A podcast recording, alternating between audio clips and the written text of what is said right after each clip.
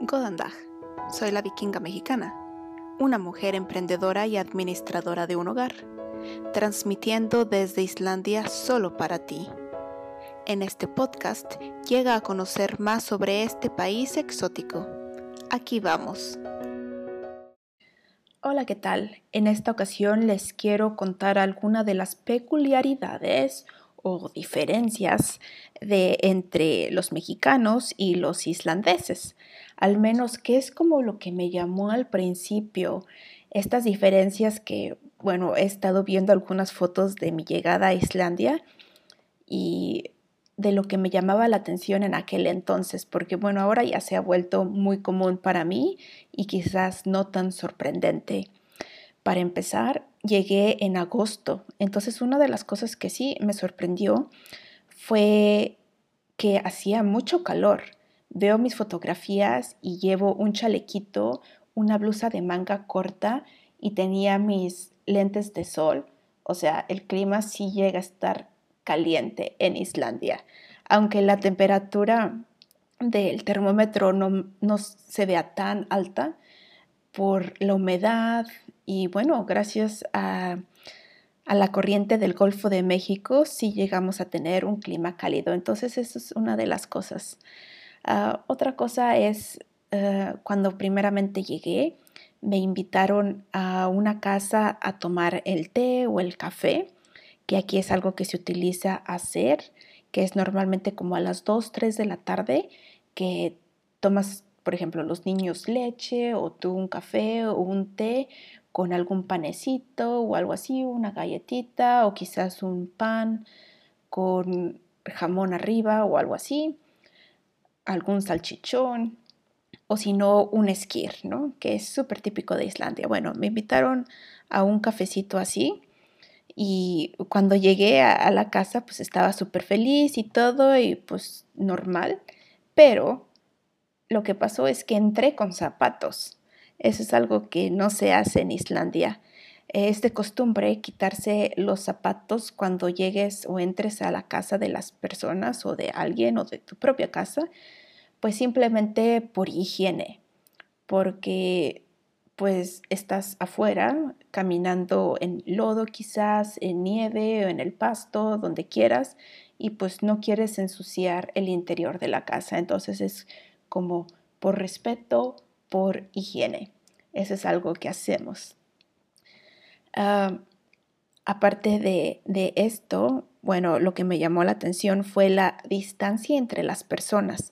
Si bien yo era una persona muy cálida y que quería dar beso a las personas en los cachetes para saludarles, abrazarles quizás, pues aquí la gente como que te empuja un poquito, no literalmente, pero un poco como que tratan de darte la mano de lejos o quizás solo decirte hola moviendo, moviendo la, mano. Eh, mantener esa distancia y lo mismo cuando estás hablando con las personas y respetarse unos a los otros, dar pie a que el otro comience a hablar y tomarse turnos, el intercambiar las palabras. Además también del recibimiento. Cuando alguien espera o cuando invitas a alguien, o sea, pues sí, son muy buenos anfitriones los islandeses, que me, gusta mucho, pero de cierta forma se me hace extraño. Un ejemplo es que se desviven por complacer a las otras personas. Entonces, si alguien te invita al café, por ejemplo, van a tener diferentes galletas o cualquier cosa que ellos hayan horneado en vez de comprarlo o comprar las mejores cosas y darte en los, eh, los platillos en sus mejores platos y tazas. O sea, realmente son muy buenos anfitriones. Pero otra cosa es que son muy buenos anfitriones para sus propias fiestas. Aquí en Islandia, para los adultos, se celebran solo las fiestas que son como grandes. Ah, por ejemplo, si cumpliste 20, 30, 40, 50, 60, etcétera, pero no si cumpliste 31, ¿no? Entonces ya, ya que tienes una fiesta, Ah, por ejemplo, que estás cumpliendo, no sé, 30. Entonces tú haces tu propia fiesta y tú eres responsable de servir a los demás.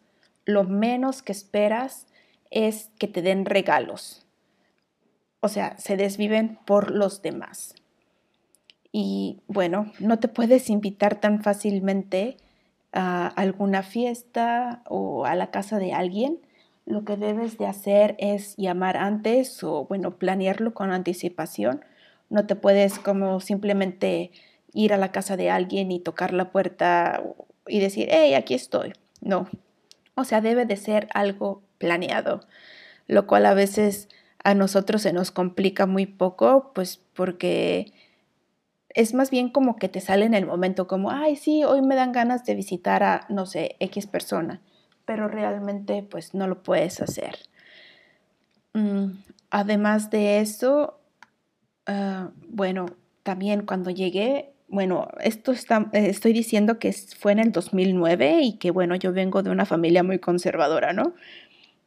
Pero el vivir con la pareja eh, cuando está saliendo de novios, eso sí me sorprendió mucho, eh, que las personas con las que me estaba quedando, pues me estaba quedando con la hija de los dueños y con el novio, ¿no? Entonces fue como, ¿cómo puede ser posible esto? O sea, te debes de quedar con la persona, pues, o sea, hasta que te cases. Y, y también de revisando mis fotografías, lo que me sorprendió hablando de esta, esta casa fue el que cada casa, bueno, la mayoría de ellas tiene una bañera, lo cual para mí en México era como que muy exclusivo, quizás como de un hotel a veces, ¿no?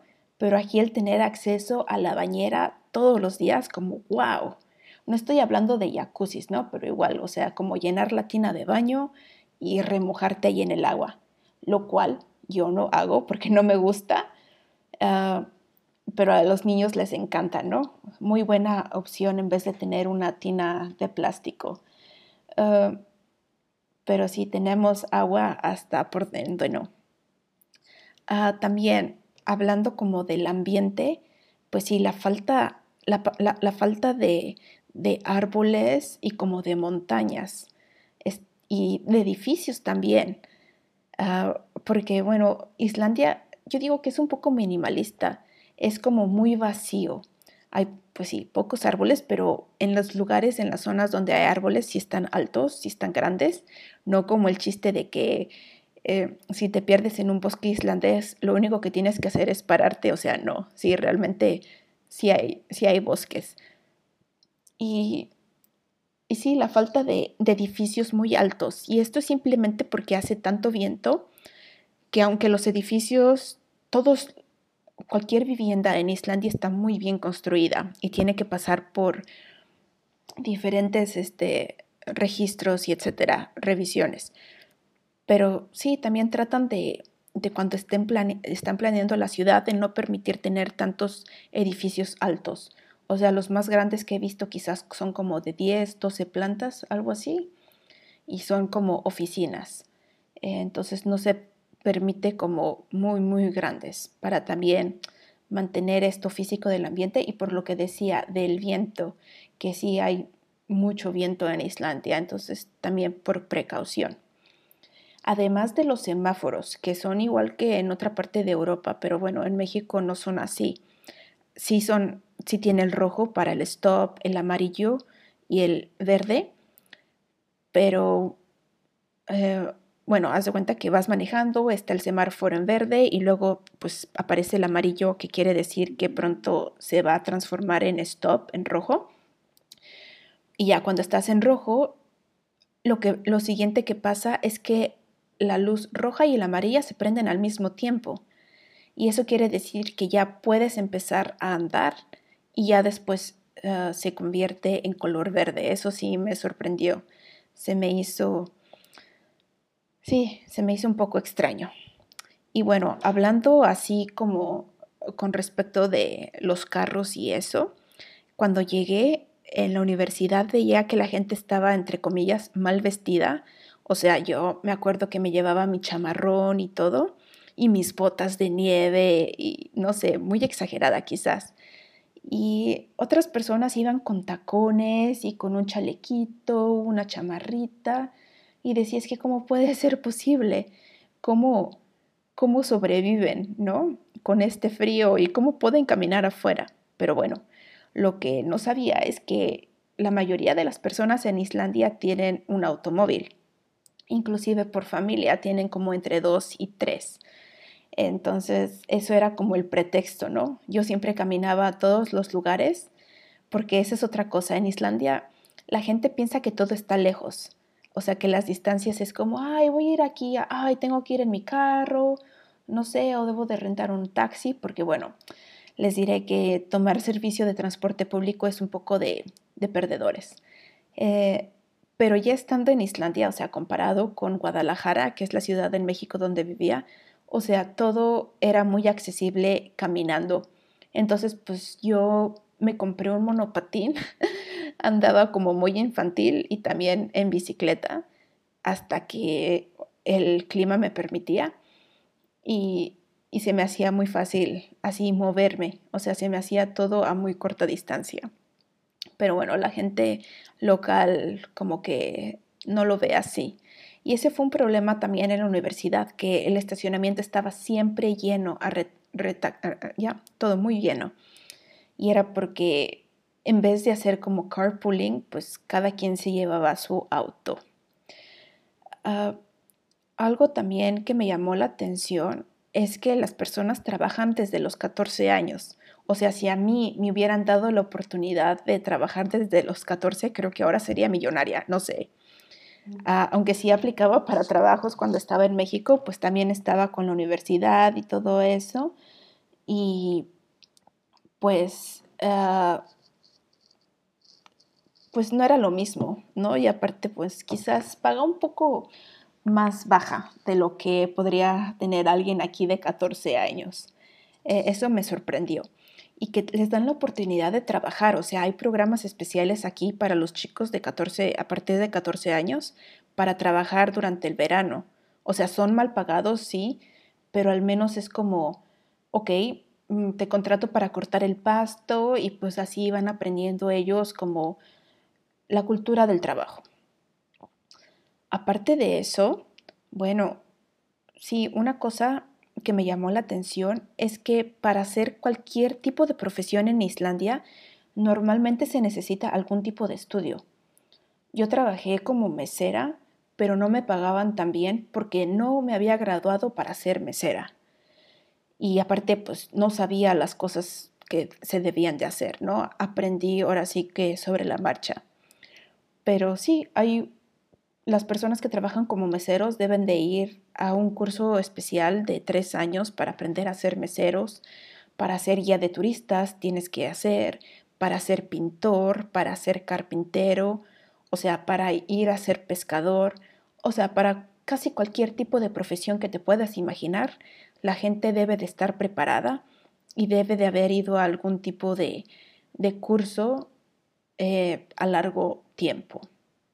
Entonces la gente sí está muy bien educada en Islandia e inclusive durante la crisis y bueno, ahora que también estamos en crisis económica, la gente eh, tiene muchos incentivos para ir a estudiar otra vez. Entonces la gente, en vez de estar desempleada, estudia, estudia, estudia y pues ya terminan con tantos número de carrera, de grados de maestría, etcétera. Entonces, pues te puedes encontrar a alguien, no sé, que es un profesor de primaria, pero que también es arquitecto al mismo tiempo y que, o sea, tiene muchas cartas para, sobre la mesa para jugar y que pueden eh, escoger diferentes profesiones pero pues se vuelve el mercado profesional muy competitivo por lo mismo. O sea, hay gente muy, muy bien preparada.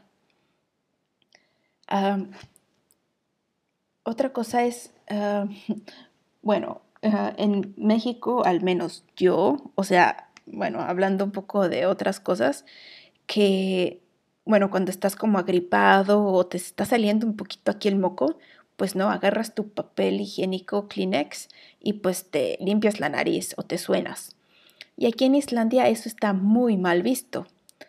Lo que hacen en vez de sonarse la nariz es tragarse los mocos de regreso. Entonces los escucharás así haciendo como, perdón, ¿no?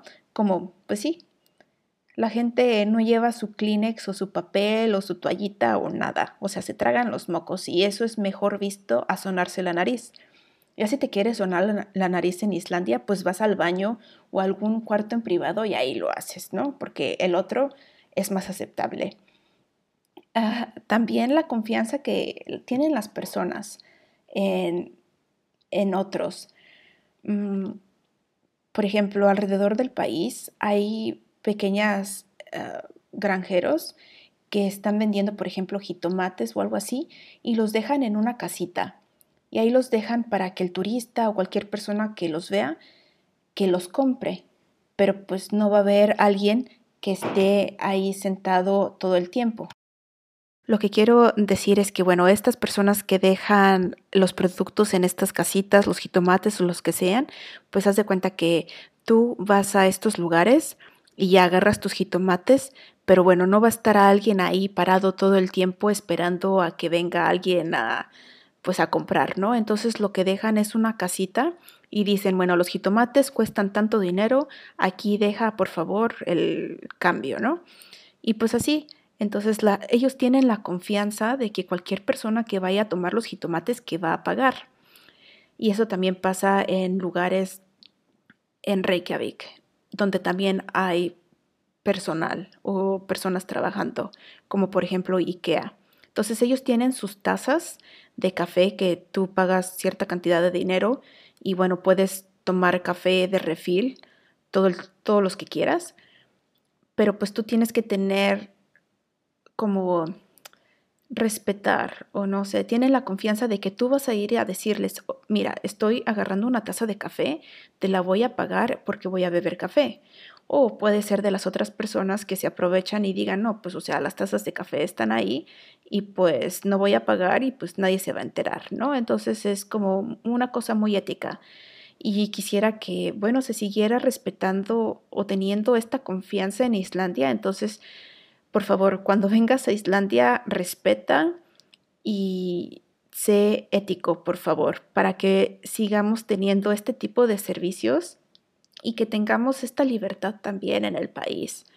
Como les mencionaba en uno de mis eh, episodios y también videos de Instagram, que cuando yo llegué al país dejábamos las puertas de, de las casas y de los carros abiertos y ahora no se tiene ese tipo de confianza, pues porque ya hay cada vez más personas que están tratando de robarse los automóviles y de entrar a las casas y todo, eh, que es algo que no queremos ver. Entonces, sean éticos y bueno, si ya ustedes han venido a Islandia, ¿qué cosas diferentes han visto o vieron que les llamaron la atención de su país, tanto como del ambiente, de edificios, de cultura, de la comida, de la gastronomía, de las personas o bueno, algo que hayan visto como esto de los mocos, no sé. Ah, dejen sus comentarios, por favor, y los escucho, los leo en redes sociales. Soy Paula, vikinga mexicana. Hasta luego.